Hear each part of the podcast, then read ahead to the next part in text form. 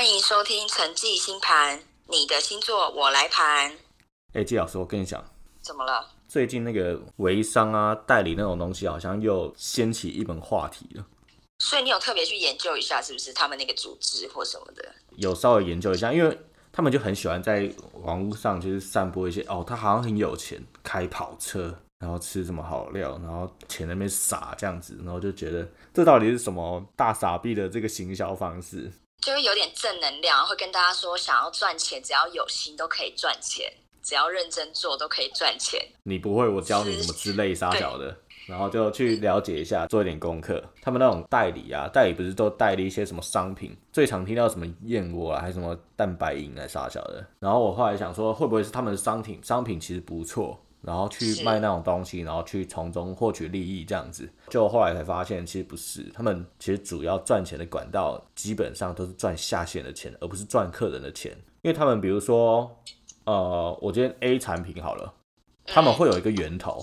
称他为批发商，他批发商他可能一盒只卖你一百块，是。可是他如果第一手他去跟他批，成本一百嘛，他可能再拉一个下线，然后就跟那一下线说，跟我买了商品之后，我教你怎么卖，然后就说这个方法很厉害啊，一定会让你卖出去，然后赚到钱这样子。所以我刚刚说他批发价一百嘛。然后如果下线有拉进来，他可能就把那个商品的价钱改成变一百五，所以他从中他一盒可能就抽五十块走了。然后你买了之后，他就跟你说他的那个行销方式就是你拉你的下线，拉你的下线之后，你再把价钱可能再提高，可能再提高五十块，所以变成说你第三个进来的人，他可能就变两百，甚至两百五，甚至三百，反正就是他那个成本就一直往上叠，然后那个利益就是一层一层的剥，一层一层的剥。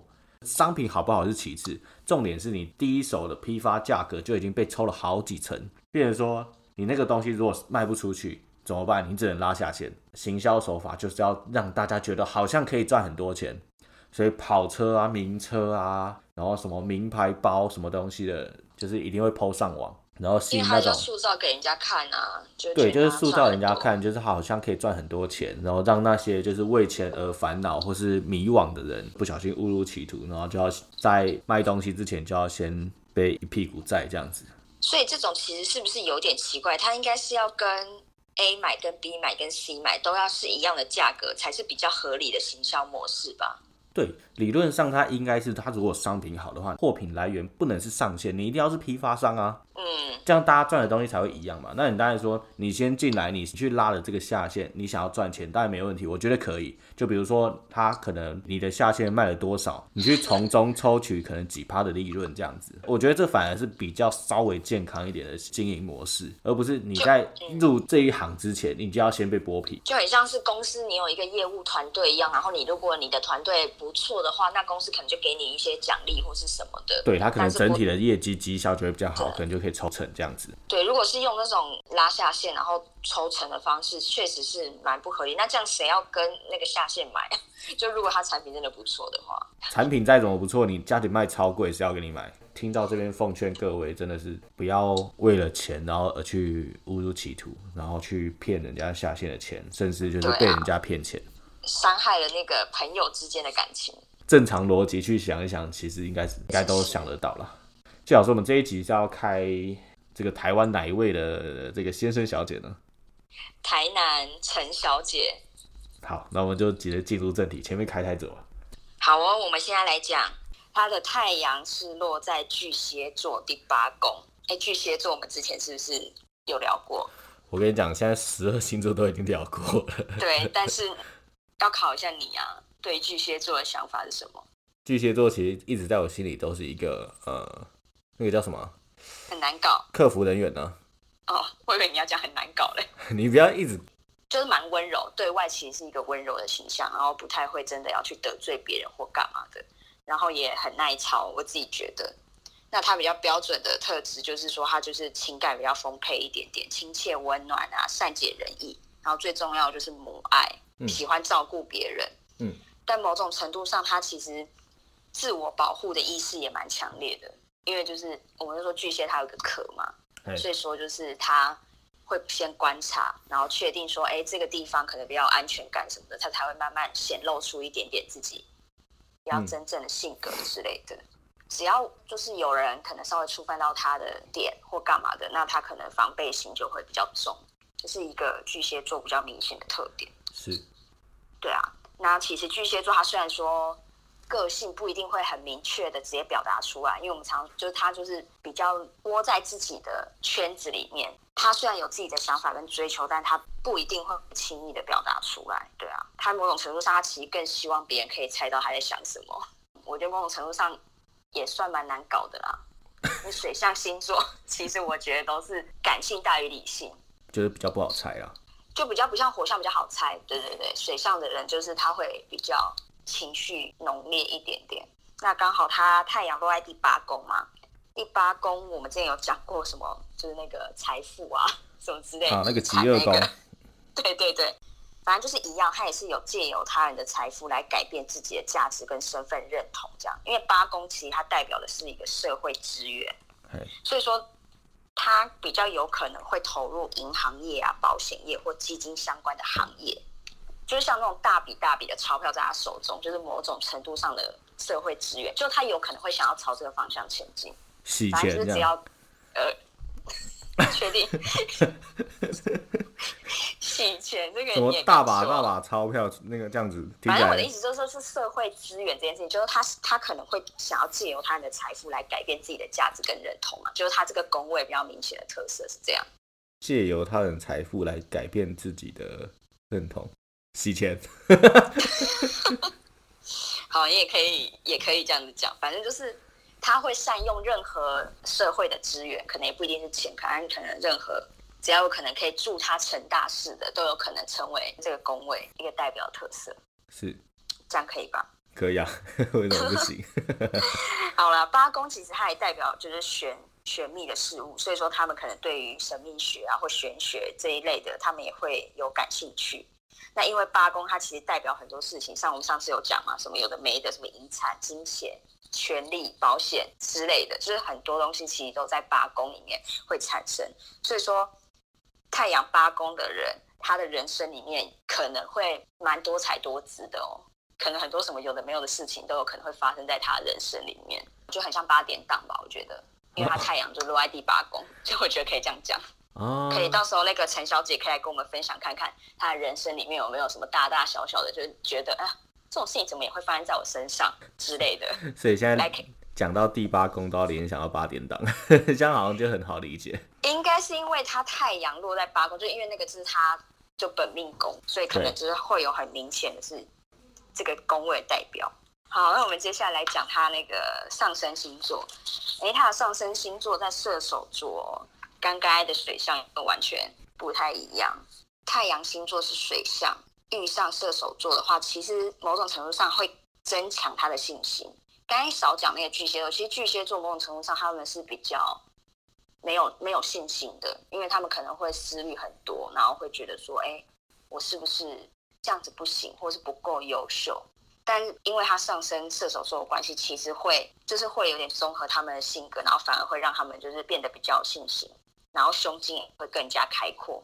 然后更喜欢与人交流、分享想法跟心情之类的。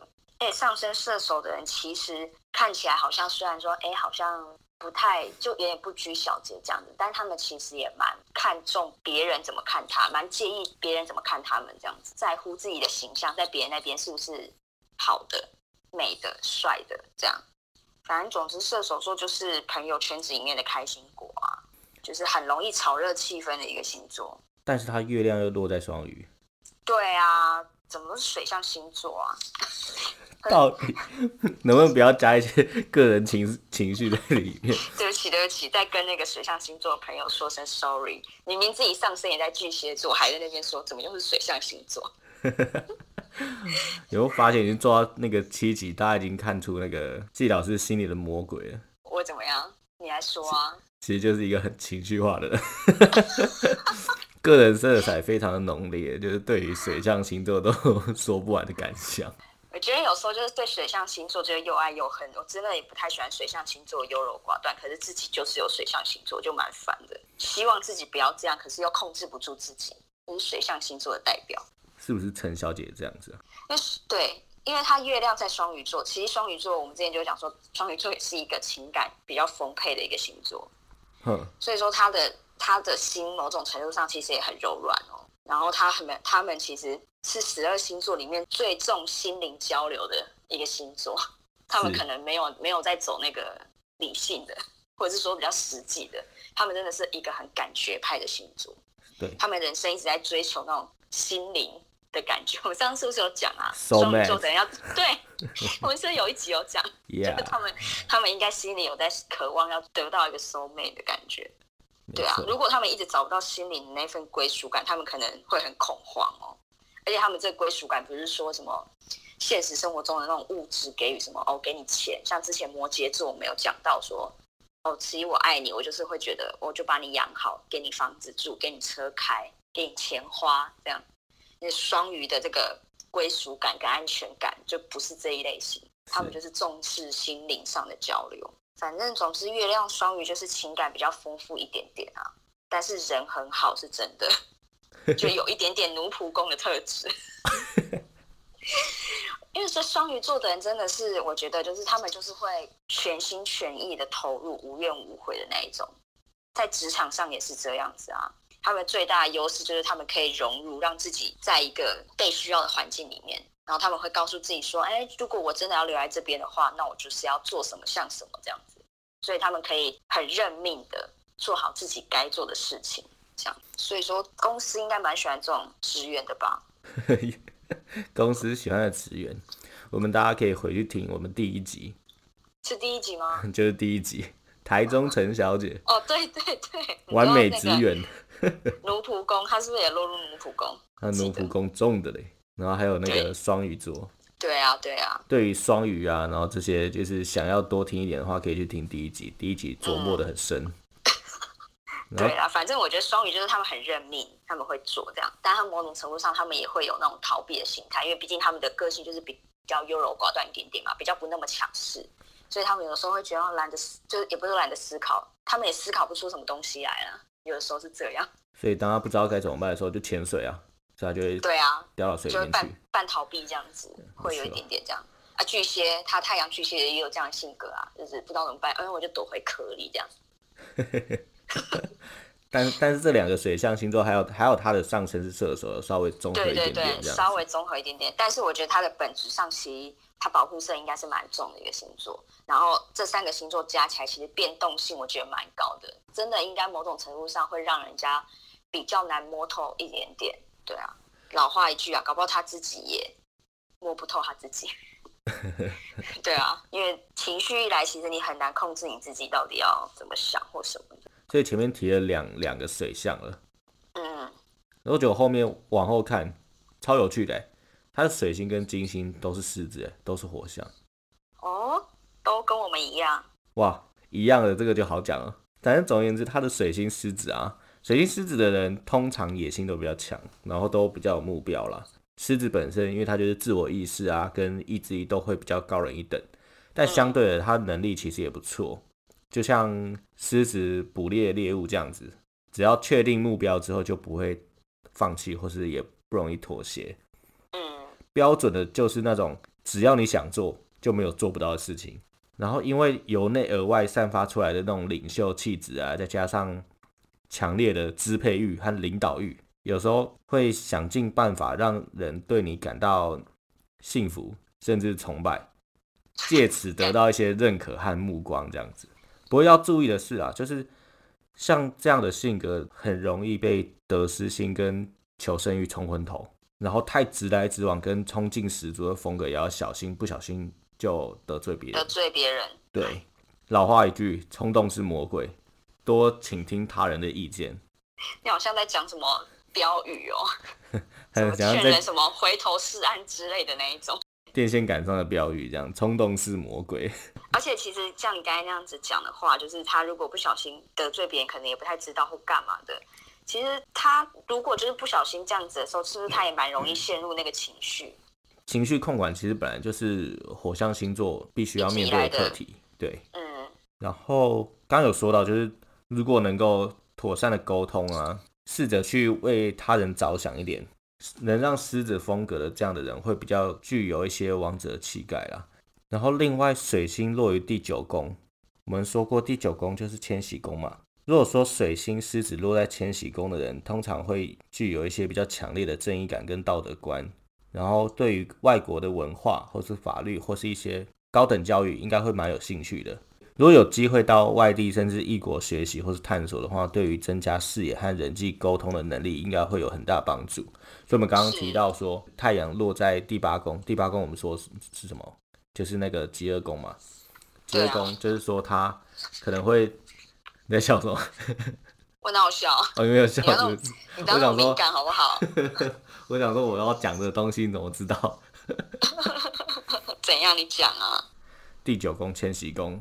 如果要洗钱，去可以去国外洗钱，可能会对你有点帮助。洗钱真的，他等下就是会在下面留一颗心哦。你在给我乱讲话，说什么我洗钱？